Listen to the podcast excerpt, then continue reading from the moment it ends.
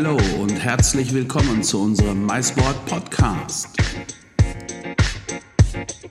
Der Podcast der Meeting Incentive, Congress und Eventbranche zu aktuellen internationalen Themen und für Veranstaltungsplaner.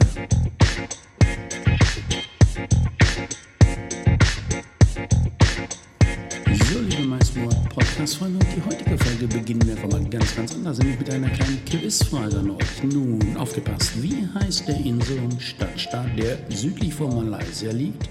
ein globales Finanzzentrum ist mit einem tropischen Klima und einer multikulturellen Bevölkerung. Im kolonialzeitlichen Zentrum der Stadt liegt der Pandang. Ah, und das ist seit den 80-30er Jahren als Cricketplatz genutzt und ist heute von sehr prachtvollen Gebäuden, wie unter anderem das Rathaus dieser Stadt oder dieses Stadtstaates umgeben. Ähm, Im chinesischen Viertel Chinatown von ca. 1820 liegt der rot-goldene Buddha Tooth Relic Temple, in dem sich so sagt es die Legende, der Zahn Buddhas befinden soll. Nun, aufgepasst, von welcher Destination sprechen wir? Okay, der Hinweis mit dem Zahn oder einfach nur der Titel dieses Podcasts hat es euch natürlich längst verraten. Wir sprechen über Singapur und da freue ich mich ganz besonders, die Karin Tönnes begrüßen zu dürfen, denn die Karin Tönnes arbeitet für die Singapur Tourism Authority und das in dem Büro in Frankfurt. Nun, welche Vorteile das für euch Veranstaltungsplaner hat, insofern ihr denn Singapur als Destination für eure künftigen Veranstaltungen wie Events, Incentives, aber besonders für Tagungen und Kongresse in Betracht zieht. Nun, das erläutern wir euch in diesem kleinen Podcast-Plausch. Ich wünsche euch schon hier und jetzt viel Spaß mit Karin Dönnes vom Tourism Board of Singapore. Okay, liebe MySport Podcast-Freunde, herzlich willkommen zu einer weiteren Folge unseres beliebten, berühmten MySport Podcasts. Und heute schalten wir ganz, ganz, ganz weit gen Osten. Heute reisen wir mit euch bis nach Singapur. Das stimmt natürlich so nicht ganz. Wir reisen nur bis Frankfurt, denn da habe ich am Mikrofon heute die Karin Tönnes vom Singapur Tourism Board. Und mit der Karin werde ich heute einmal sprechen, was Singapur uns und vor allen Dingen euch für eure künftigen Veranstaltungsplanungen so zu bieten hat. Liebe Karin, herzlich willkommen in unserer Podcast-Show. Ja, hallo Peter, vielen Dank, ich freue mich sehr. Du, ich freue mich auch. Wir kennen uns schon ganz, ganz, ganz viele Jahre. Wir arbeiten schon ganz lange Zeit zusammen. Ich muss sagen, ähm, dadurch bin ich so ein bisschen Experte für Singapur äh, geworden in den letzten Jahren. Ich sag nur Stich. Du vielleicht einfach was erzählen über Singapur? Äh, könnte ich, ich hätte da was zum Thema Sentosa. Ja? Also Sentosa, die Insel vor Singapur. Ich sage euch, da werden wir später auf jeden Fall mit der Karin drüber sprechen, weil es ist einer meiner Lieblingsecken, obwohl ich muss zugeben, ich war selber noch gar nicht vor Ort. Asche über mein Haupt. Das wird definitiv nachgeholt, wenn es wieder möglich ist. Das ist ein prima Stichwort, liebe Karin. Wenn es wieder möglich ist. Im Moment können wir leider nicht in das schöne Singapur reisen. Äh, ändert sich das bald? Was denkst du? Also das hoffen wir natürlich alle, aber momentan kann man da noch nicht wirklich was zu sagen. Also es gibt ja offiziell diesen Lockdown in Singapur, der noch bis äh, Juni ausgedehnt wurde. Und wie es danach weitergeht, muss man dann einfach mal schauen, wie sich die Fallzahlen entwickeln und so weiter. Wir hoffen natürlich, dass es bald besser wird. Ja, das, das, hoffen wir auch und sicherlich Hörerinnen und Hörer auch. Und das ist ja dann identisch auch mit allen anderen Destinationen. Wir müssen einfach abwarten, wie die Fallzahlen aussehen. Da sollte man, finde ich, auch nichts übers Knie brechen, denn ähm, letztendlich ist der Gesundheitsschutz aller Teilnehmer bei Veranstaltungen und der eigene Gesundheitsschutz natürlich äh, vorrangig und sollte immer an erster Stelle stehen. Ähm, tun wir doch mal so, wir würden nach Singapur reisen können von Deutschland aus. Ähm, von welchen Städten, sprich Flughäfen, macht es am meisten Sinn? Magst du ein bisschen was erzählen? Wie ist die Anbindung der, der Destination hier speziell an Deutschland? Mhm. Also in normalen Zeiten ist die Anbindung richtig super. Es gibt ähm, verschiedene Flughäfen, von denen man direkt fliegen kann. Ähm, natürlich vor allem mit dem Nationalcarrier der Singapore Airlines. Die fliegen normalerweise täglich von Frankfurt und mehrmals die Woche von München und Düsseldorf. Und es gibt jetzt seit ein paar Jahren auch noch einen Direktflug von Berlin mit der äh, Tochtergesellschaft Scoot, das ist eine Tochter von der Singapore Airlines. Also man hat richtig viele verschiedene Städte ähm, und viele verschiedene Verbindungen unter der Woche in normalen Zeiten. In normalen Zeiten, ja. Und äh, wenn die ich Flugzeit von Deutschland bis nach Singapur direkt dauert ungefähr zwölf Stunden. Zwölf Stunden. Oh, das ist, ja, das hätte ich mir ehrlich gesagt, ich hätte jetzt auf 14 getippt, da bin ich seit zwölf dann noch knapp drunter. Ist natürlich eine Strecke. Ist das dann meistens Nachtflüge oder ist das Tagflüge oder wie ist das von der Zeitverschiebung? Wie darf ich mir das vorstellen? Es gibt beides, ähm, Ta Tagflüge und Nachtflüge. Ich persönlich finde es immer ganz angenehm, über Nacht zu fliegen und dann kommt man am nächsten Tag nachmittags in Singapur an, gegen 17 Uhr. Dann ähm, dauert der Tag nicht mehr so lange das heißt, man muss da nur noch vom Flughafen ins Hotel und irgendwie entspannt ankommen und chillen und Abendessen und vielleicht einen Cocktail trinken. Trinken, genau. einen Cocktail trinken. Ähm, oder wenn man, also es gibt auch Leute, die natürlich direkt ins Business einsteigen, die nehmen dann einen Flug, mit dem sie früh morgens in Singapur landen, so zwischen sechs und sieben und können von da dann direkt zu ihrer Konferenz in ihr Büro stolpern. Die Zeitverschiebung ist im Sommer sechs Stunden und im Winter sieben Stunden in Deutschland. Okay, also ja, das ist aber noch Hardcore, ja, so direkt aus dem Flugzeug dann ins Büro, da muss man auch schon, also das finde ich ist eine Herausforderung. Da würde ich doch die, auch ähm, die Variante lieber bevorzugen, die du gerade genannt hast, nämlich am Nachmittag ankommen und dann noch gepflegt vielleicht zu Abendessen und einen Cocktail schlürfen, um dann äh, ausgeruht am nächsten Tag ins Geschehen zu starten.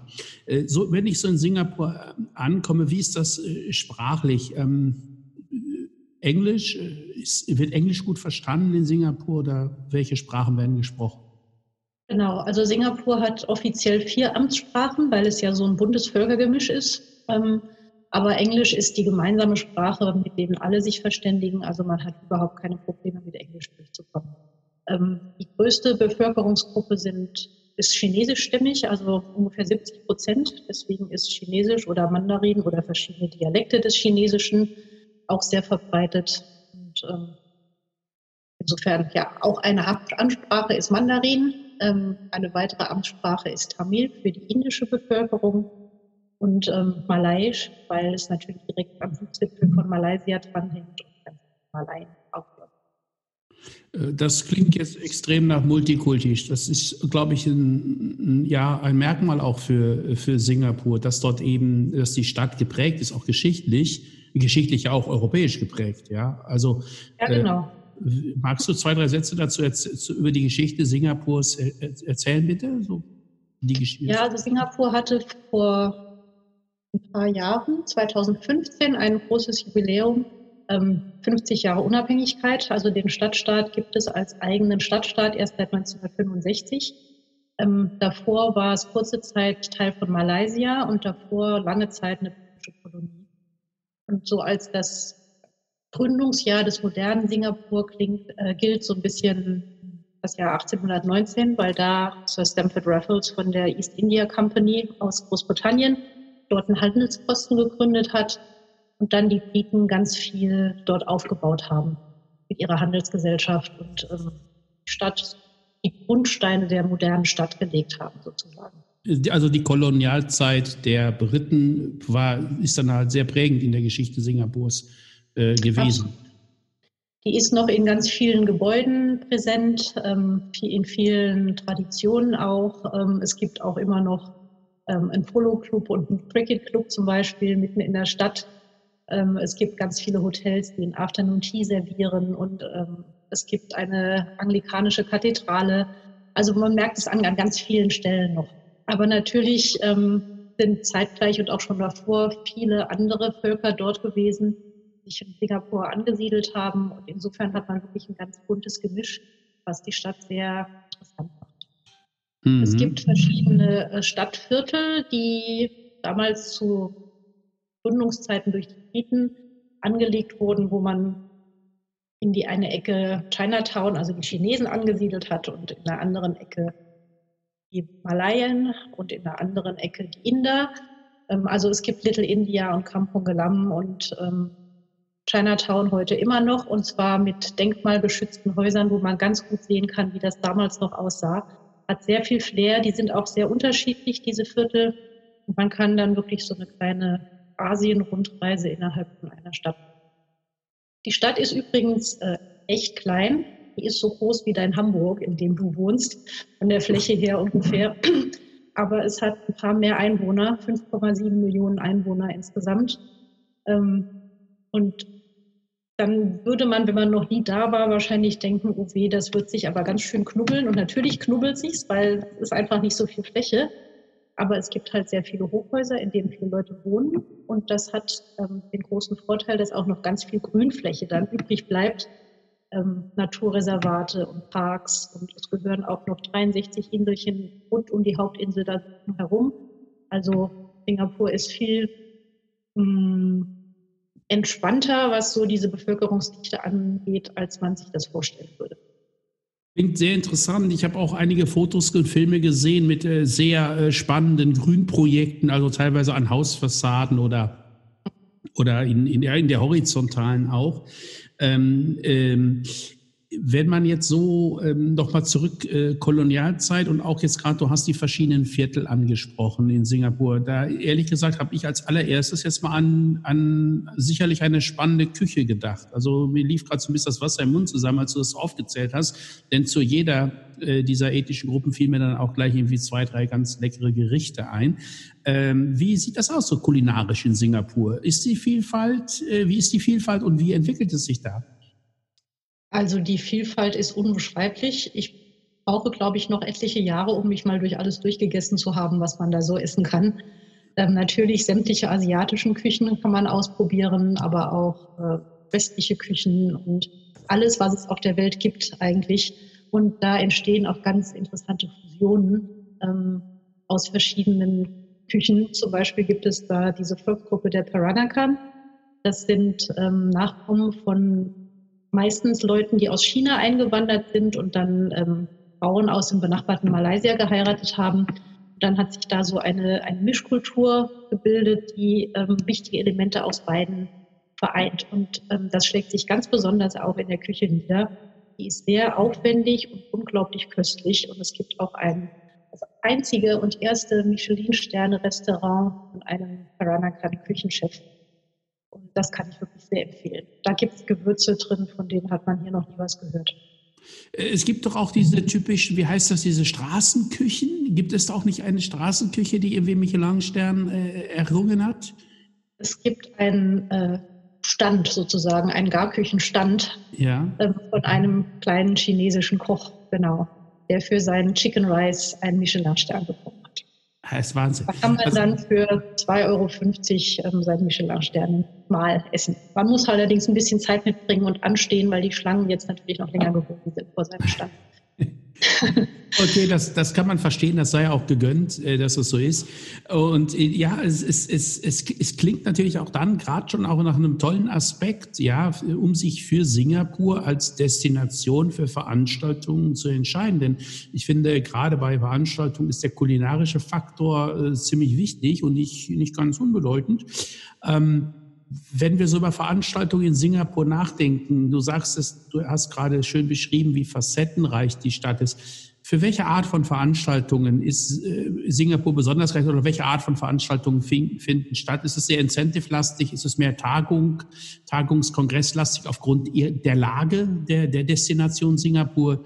Oder was sind da so eure Erfahrungen aus der Vergangenheit, so allgemein erstmal und dann speziell auch, was sucht der deutsche Planer in Singapur, welche Art von Veranstaltung? Hm. Also vielleicht soll ich einfach erstmal kurz sagen, was es nicht ist, was man sich auch schon denken kann. Also man kann keine äh, großen Adventure-Track-Geschichten machen oder mit seinem Auto äh, zigtausend Meilen durch irgendwelche Wüsten oder Gletscher fahren, weil einfach nicht so viel Platz da ist. Ähm, Wasserfälle runterspringen und so. Das, äh, also wenn man nach Outdoor-Adventure sucht, dann ist man in Singapur nicht gut beraten.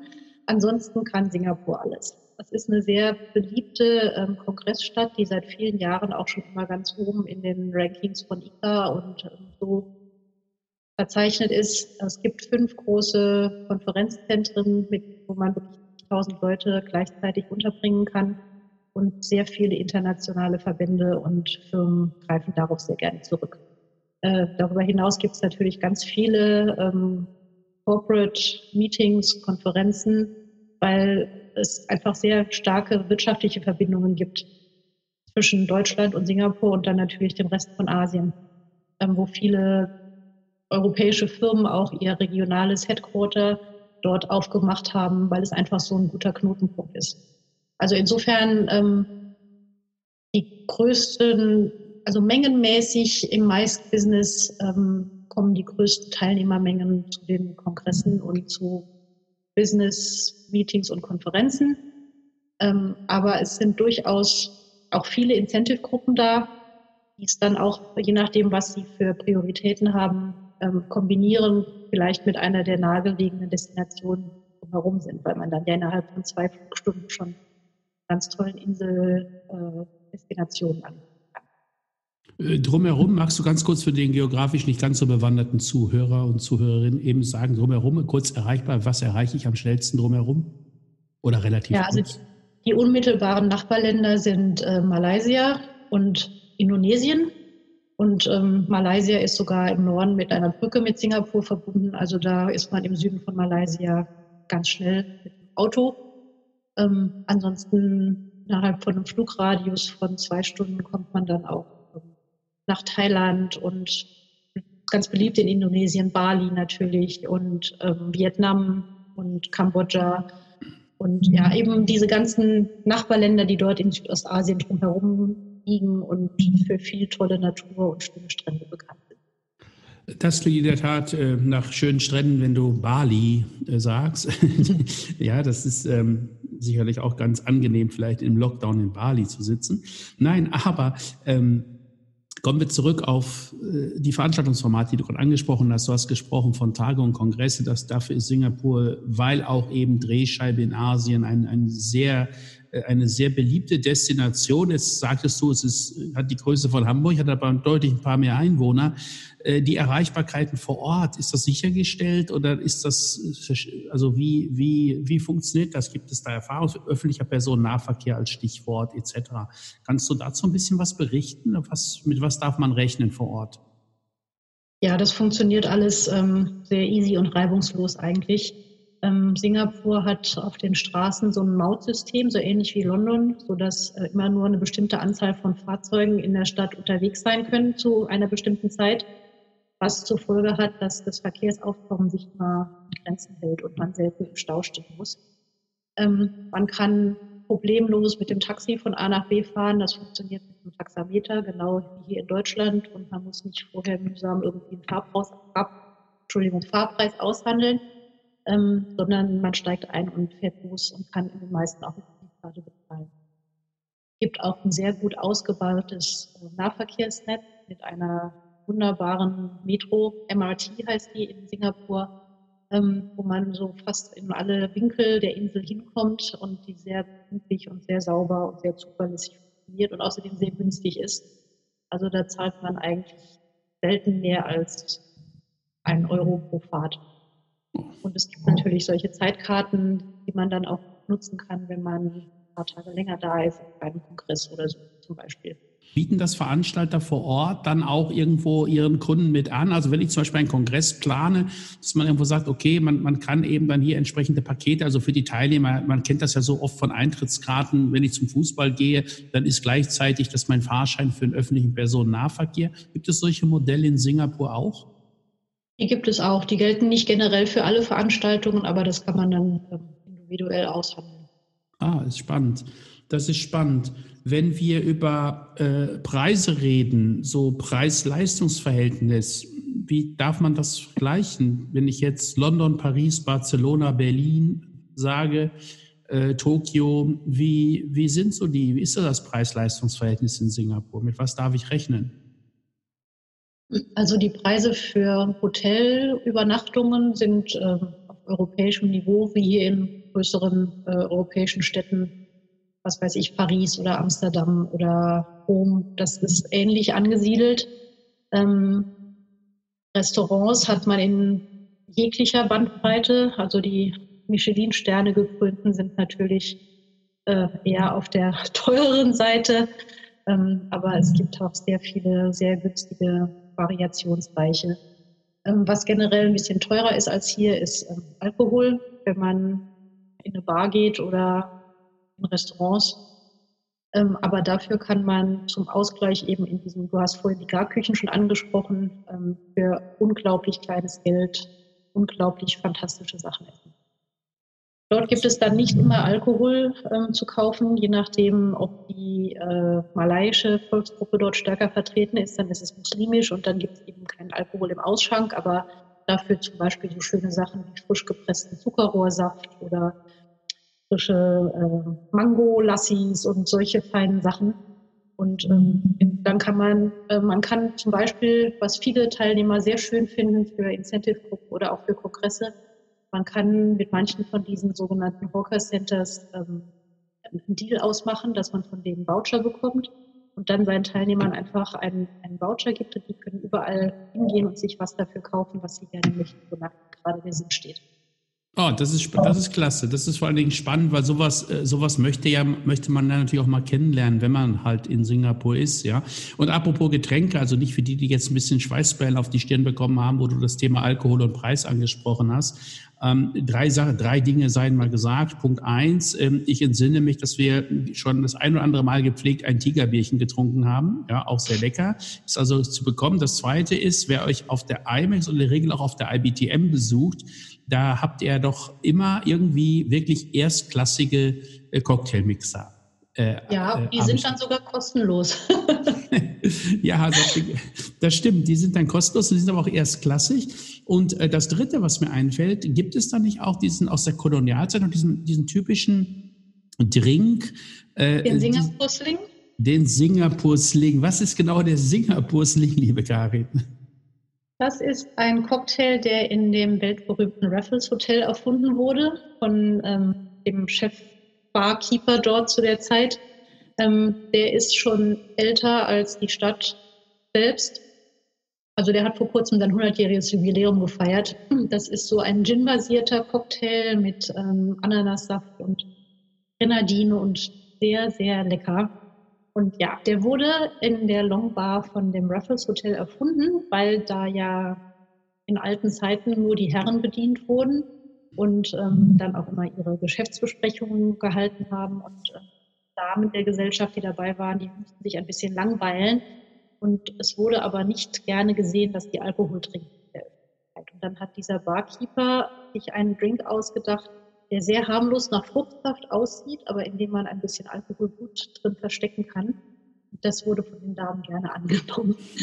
er ist bis heute sehr beliebt. Und den im Original in der Longbar zu trinken, wo er entstanden ist, wo noch diese alten Fächer an der Decke hängen und diese kolonialen Möbel da herumstehen ähm, und man Erdnussschalen auf den Boden werfen kann, das ist was sehr Besonderes. Ah, ja, das, ja, das, das Bild habe ich jetzt genau vor Augen. Das ist sicherlich ein besonderes, schönes Erlebnis. Ähm, Hotel, Hotellerie in äh, Singapur. Kann, magst du ein paar Sätze dazu sagen? Wie ist die so aufgestellt? Äh, welche Arten von Hotels, Größen, Kategorien? Hast du da so, so ein paar Informationen für uns? Also kurz gesagt, es gibt alles. Es gibt alle großen internationalen bekannten Hotelketten ähm, und in allen Größenordnungen auch. Also eines der größten Hotels ist das äh, Marina Bay Sands, was ja sicherlich vielen bekannt ist. Diesen drei Türmen, die da in den Himmel ragen und oben ist wie so ein Schiff, ähm, was die verbindet mit dem Infinity Pool. Also dieses Hotel alleine hat über zweieinhalbtausend Zimmer. Ähm, solche großen Hotels sind natürlich prima geeignet, wenn man ähm, größere Gruppen unterbringen möchte, das anreisen oder so. Ähm, es gibt aber darüber hinaus ähm, viele kleinere Boutique-Hotels, die auch teilweise im Familienbesitz sind und einen ganz individuellen Charme haben. Also für Gruppen von fünf Leuten bis 5000 Leuten ähm, kann man gut eine exzellente Infrastruktur vor Ort, ja, und ähm, ein breites Angebot in der Hotellerie, was die äh, Zimmer und Betten äh, betrifft. In der Tat, äh, da der berühmte Infinity Pool, den kennt man ja nun. Ich bin mir gar nicht sicher, war das nicht der Pool, die auch letztens irgendwann mal darauf hingewiesen haben, dass sie es nicht mehr so gerne sehen, wenn Instagram-Fotos dort geschossen werden? War das das oder verwechsel ich das gerade? Ähm, ich weiß es nicht, aber ich glaube, das wird sich auch kaum vermeiden lassen, weil es ist einfach ein very Instagrammable Spot, dieses Panorama, was man da dort hat. Ja, ja, das, das ist wohl wahr, das ist wohl wahr. Also bei meinem, wenn ich denn jetzt mal zeitnah nach Singapur fliegen werde, de definitiv möchte ich diesen Pool auch besuchen, ja. Ist der eigentlich nur für Hotelgäste oder kann ich da auch, ist nur für Hotelgäste, okay. Der ist für Hotelgäste, aber das macht auch Sinn, wenn man sich überlegt, dass das Hotel eben so wahnsinnig viele Zimmer hat. Und selbst wenn man dann alle Hotelgäste unterbringen möchte, dann kann es schon eng werden. Ja, das stimmt wohl. Äh, reden wir doch mal konkreter bei euch. Ihr sitzt in Frankfurt, ja. Ihr habt dort euer Office. Äh, ihr, wie viele Leute seid ihr da eigentlich im Office so allgemein? Jetzt nicht nur für Mais, sondern auch für, für, die, für die anderen Tourismus, äh, also für Leisure-Tourismus. Wir sind zu siebt im Frankfurter Büro und betreuen von Frankfurt aus nicht nur Deutschland, sondern auch Österreich, Schweiz, Benelux und Italien. Das sind so die Märkte, die wir versuchen zu versorgen ah. Frankfurter Standort aus. Ich meine, das ist ja wichtige Information. Erstens, ihr sitzt in Frankfurt. Zweitens, damit auch, das hören jetzt auch die Hörerinnen und Hörer der deutschen Sprache. Es muss jetzt nicht in Englisch gesprochen werden, sondern in der deutschen Sprache kann man äh, durchaus bei euch dann Informationen über Singapur einholen und natürlich wahrscheinlich auch Rat und Tat. Hm, gibt es von eurer Seite äh, oder welche Form der Unterstützung, jetzt wieder speziell für den Maissektor, also für den Veranstaltungsplaner, sei es ein Verband, der sich überlegt, dort einen Kongress zu machen, ein Unternehmen, was vielleicht dort ähm, eine Tagung machen möchte oder auch ein Incentive, beziehungsweise eine Eventagentur, die anfragt, weil sie sich eben um solche Veranstaltungen kümmern darf. Äh, welche Form der Unterstützung äh, bekommen die Planer bei euch in Frankfurt? Ja, vielleicht sage ich noch ein paar einleitende Worte kurz dazu. Ähm, also ich bin ja angestellt beim Singapore Tourism Board. Das ist eine Singapur Regierungsagentur, die direkt von einem Ministerium ähm, aus finanziert wird auch. Das heißt, wir sind auch völlig unparteiisch. Wir haben keine Mitglieder oder so, sondern wir beraten objektiv über die ganze Insel. Das äh, Singapore ähm, Exhibition and Convention Büro ist ein, eine Unterabteilung sozusagen vom Tourism Board und das ist halt für den Maisbereich zuständig. Ähm, und da ist es so, dass wir in erster Linie der erste Anlaufpunkt sein können, wenn jemand äh, sich überlegt, eine Veranstaltung vielleicht nach Asien zu bringen und ich weiß, ob Singapur geeignet wäre. Also da können wir erstmal ganz viel Rat und Empfehlungen geben, wenn wir ein bisschen was wissen über die Veranstaltung, was äh, geeignete Venues wären, was man an Rahmenprogrammen machen kann und so weiter. Ähm, darüber hinaus haben wir auch finanzielle Unterstützungsprogramme, ähm, die sich ein bisschen staffeln nach der Gruppengröße und dem Portfolio, was ähm, Veranstaltung beinhaltet. Ähm, für kleinere Gruppen, also ich denke, aus unseren Märkten kommen vor allem jetzt nicht ähm, riesengroße Gruppen mit 5000 Leuten, die alle für einen Kongress auf einmal hinfahren, sondern es sind eher kleinere ähm, Meetings und Incentives, so von 20 bis vielleicht ein paar hundert Leute. Und für die haben wir ein, ein ganz schönes, unkompliziertes Programm, das sich Inspire nennt, ähm, was eigentlich beinhaltet, dass man von uns eine hm, Aktivität der Wahl kostenlos obendrauf bekommt. Also für Gruppen, die mindestens 20 Personen umfassen und mindestens drei Tage in Singapur bleiben. Die können sich dann aus einer riesengroßen Palette von ähm, Aktivitäten was aussuchen. Da sind Stadtführungen dabei, da sind Cocktails dabei, da sind Dinner dabei, da sind ähm, Vorträge über bestimmte Aspekte der Stadt oder Blick hinter die Kulissen von bestimmten ähm, Venues zum Beispiel. Also viele Dinge, die den Aufenthalt tatsächlich bereichern können. Da kann man sich dann einfach bei uns melden, ähm, per E-Mail oder telefonisch. Wir besprechen dann. Ja, also ähm, das ist, klingt nach einem, nach einem sehr sinnvollen Programm auch und nach einer breiten Unterstützung, jetzt nicht nur neben die Beratung in Frankfurt, also aus Frankfurt heraus für den Kunden, äh, ist Singapur die richtige Destination. Sie, ich habe verstanden, ihr, ihr seid äh, jetzt kein äh, kommerzieller Betrieb, das heißt, ihr könnt auch nur äh, in gewissen Weisen dann wahrscheinlich Hotels zwar vorschlagen, aber mehr auch nicht. Äh, Wir können so, sie nicht genau, aber ich hatte eben noch vergessen zu erwähnen, dass ähm, unsere Services alle kostenfrei sind, natürlich, weil wir ja unser Einkommen sozusagen vom Ministerium direkt bekommen. Das ist, das ist dann aber auch, wie ich finde, eine sehr schöne Unterstützung. Also ich finde es toll, dass es Singapur erstens mal in Frankfurt eine Anlaufstelle anbietet. Zweitens, dass man sich dort umfassend kostenlos und kostenfrei informieren kann, sich auseinandersetzen kann, äh, mit, äh, eben mit Experten, wie ihr es seid, die die Stadt aus dem, kennen wie ihre Westentasche, die dann sagen können, okay, es wird sich anbieten für diese Art von Veranstaltung, wird sich dies und jenes anbieten. Ich würde in diese und diese Richtung vielleicht Angebote anfragen, das dann an den Kunden als Empfehlung auszugeben. Aber genau, eben und wir auch, können auch gerne die Kontakte direkt schon herstellen zu den jeweiligen Anbietern. Ja, wir können halt gut. nur nicht direkt buchen.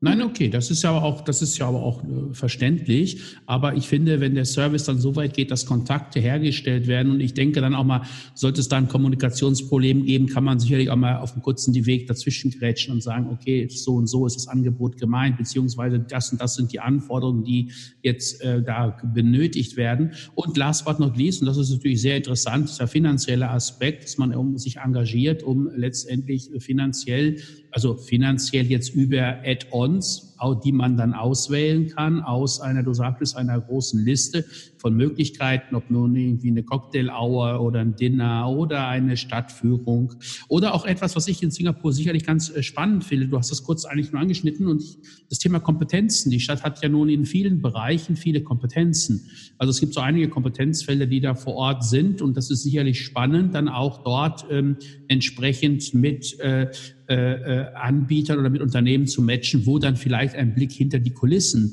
ja, seitens der, der, der, der, des Unternehmens, welches da gerade ein Event macht, dann möglich ist. Ähm, äh, da arbeitet ihr dann da eng verzahnt auch mit ich, so Institutionen vergleichbar in Deutschland wie Wirtschaftsförderung oder Industrie- und Handelskammer oder ähnlichem? Ja, genau. Also es gibt auch für die Wirtschaftsförderung ähm, Singapurer Regierungsagenturen. Wir sitzen sogar mit zwei von denen gemeinsam in einem Büro in Frankfurt. Also die Kontakte sind da sehr eng und ähm, da kann man vieles möglich machen, ähm, weil die Kontakte auf der Regierungsebene einfach schon mal da sind. Ah, das, ist, das klingt nach sehr gut vernetzt. Also wir, wir fassen zusammen, Frankfurt, die, euer Office in Frankfurt ist extrem gut vernetzt, kann äh, Veranstaltungsplaner weiterhelfen. Man ist in äh, zwölf Stunden, war die Flugzeit, in zwölf Stunden ist man dort. Es gibt eigentlich zahlreiche Flüge, es bietet sich ein Übernachtflug an, um am Nachmittag anzukommen. Wir haben über die äh, Küche gesprochen und da ist uns, denke ich, beiden mal das Wasser im Mund zusammengelaufen. Das klingt sehr spannend. Wir haben über den Infinity Pool auf diesem wunderschönen und dem großen Hotel gesprochen. Wir haben über Nachhaltigkeit nur kurz gesprochen, aber eigentlich viel zu kurz, wie ich finde, denn die Stadt ist, macht sehr viel in Sachen Nachhaltigkeit, oder? Ja, das stimmt. Ähm, das ist der Tatsache geschuldet, dass es einfach ein kleines Fleckchen Land ist, das keine eigenen natürlichen Ressourcen hat und ähm, ja, insofern sehr abhängig ist von allem, was aus den Nachbarländern importiert werden muss und ähm, was auch zum Beispiel das Müllproblem und das Energieproblem irgendwie lösen muss, damit all diese fünfeinhalb Millionen Menschen ein gutes Leben haben auf der Insel. Also sind da schon sehr früh ähm, so richtige Masterpläne entworfen worden, wie, wie man die Stadt gestalten möchte, damit die lebenswert bleibt für so viele Leute, ähm, dass von Anfang an schon direkt grüne Flächen mit eingeplant wurden, ähm, auch in Gebieten, wo andere Länder vielleicht lieber teure Eigentumswohnungen hinbauen würden oder so. Da ist zum Beispiel die Gardens by the Bay zu nennen. Das ist ein Park direkt hinter diesem äh, berühmten Hotel, ähm, der sehr futuristisch aussieht und der komplett auf, ähm, auf dem Meer gewonnenen Land äh, gebaut wurde. Und ähm, es gibt jede Menge ähm, Hotels und Häuser, die von außen begrünt sind und ganz viele ähm, Energiesparelemente eingebaut haben, ähm, die zum Beispiel das Wasser einfangen auf dem Dach und dann für Spülungen benutzen. Und ähm, es gibt einen, einen so einen Green Mark ähm, von der Regierung, mit dem zertifiziert wird, ähm, dass zum Beispiel nachhaltig gebaut wird. Das ist ein ganz, ganz wichtiger Aspekt. Ähm, was auch ähm, eine große Rolle spielt, ist die Sache mit dem Wasser, weil es ja äh, eine kleine Insel ist mit einem großen Wasserbedarf und ähm, am Anfang quasi alles Wasser aus Malaysia rübergebracht werden musste. Ähm, es wurden jetzt verschiedene Stauseen angelegt, ähm, um da ein bisschen autarker zu werden, was schon auf einem sehr, sehr guten Weg ist. Und äh, nebenbei sind dann viele von diesen Stauseen auch noch ähm, heutzutage das Herzstück von Naturreservaten, wo sich ganz viel äh, Tierleben angesiedelt hat. Das klingt, das klingt wirklich spannend. Eine Destination, die irgendwo eine atemberaubende Geschichte hat. Stichwort Kolonialzeit, Stichwort Mix der verschiedenen Kulturen bis hin zu in die Moderne und dann eben auch Technik, Technisierung ähm, und sich mit diesen Kompetenzfeldern auseinandersetzt, auseinandersetzen muss. Du hast es gerade ges gesagt, es ist eine Insel und es muss letztendlich sich um Frischwasser kümmern, es muss sich um Energieversorgung kümmern und andere Dinge und da muss man innovativ sein und sicherlich ist man da auch vielen anderen Metropolen äh, zwei, drei Schritte voraus. Das klingt sehr spannend. Wir müssen zum Abschluss dieses kleinen Plausches aber unbedingt noch über einen kleinen Fleck reden. Und da überlasse ich dir jetzt das Wort, weil ich weiß eigentlich schon alles darüber, aber du musst es den Hörerinnen und Hörern nun erläutern. Was hat es denn um Himmels Willen mit diesem Sentosa auf sich? Sentosa ist die größte der Inseln, die nicht die Hauptinsel sind. Die liegt direkt am Südgipfel von, ähm, dem, von Mainland Singapur sozusagen ähm, ist über eine Brücke und über eine Seilbahn mit der Stadt verbunden und ist schon seit langer Zeit sozusagen die Freizeitinsel der Singapurer. Ähm, da gibt es schöne Strände, da gibt es ein äh, großes Areal, was von Universal Studios, ähm, so einem Themenpark, ähm, besetzt ist. Und es gibt ein ganz grandioses Aquarium, es gibt Golfplätze, es gibt einen Vogelpark, ähm, es gibt so adrenalinhaltige Aktivitäten, wie zum Beispiel so eine Zipline, mit der man vom Berg runter zum Strand sausen kann. Es gibt einen Indoor-Windtunnel, in dem man Fallschirm springen kann ohne Fallschirm. Ähm, es gibt spannende Museen. Also das ist so die, die Insel, wo auch die Singapurer selbst am Wochenende gerne mit ihren Familien hingehen, um einfach Spaß zu haben. Aber es gibt da nebenbei auch noch die Resorts World Sentosa, was ähm, neben dem Marina Bay Sands das zweite integrierte Resort ist, das auch ein Konferenzzentrum noch hat. Also da ist auch eine schöne Möglichkeit, Veranstaltungen zu machen und es gibt noch ganz ähm, schöne weitere andere Hotels dort. Also ein Füllhorn der Möglichkeiten, was die Hotellerie betrifft, was die Gastronomie betrifft und was die Rahmenprogramme betrifft. Gerade Sentosa klingt für mich nach einem Eldorado, um spannende Rahmenprogramme zu Veranstaltungen oder Nebenveranstaltungen umzusetzen. Liebe Karin Tönnes vom Singapore Tourism Board, ich danke dir ganz, ganz herzlich für diese wunderbaren Einblicke in diese, wie ich finde, sehr spannende Destination sage von hier aus herzliche Grüße nach Frankfurt, auch an das ganze Team. Bleibt bitte alle gesund und ich freue mich noch viel, viel mehr, wenn wir beiden uns dann in Frankfurt wieder persönlich treffen können, und uns, um uns auszutauschen. Nochmal herzlichen Dank und Grüße von Hamburg nach Frankfurt. Dankeschön.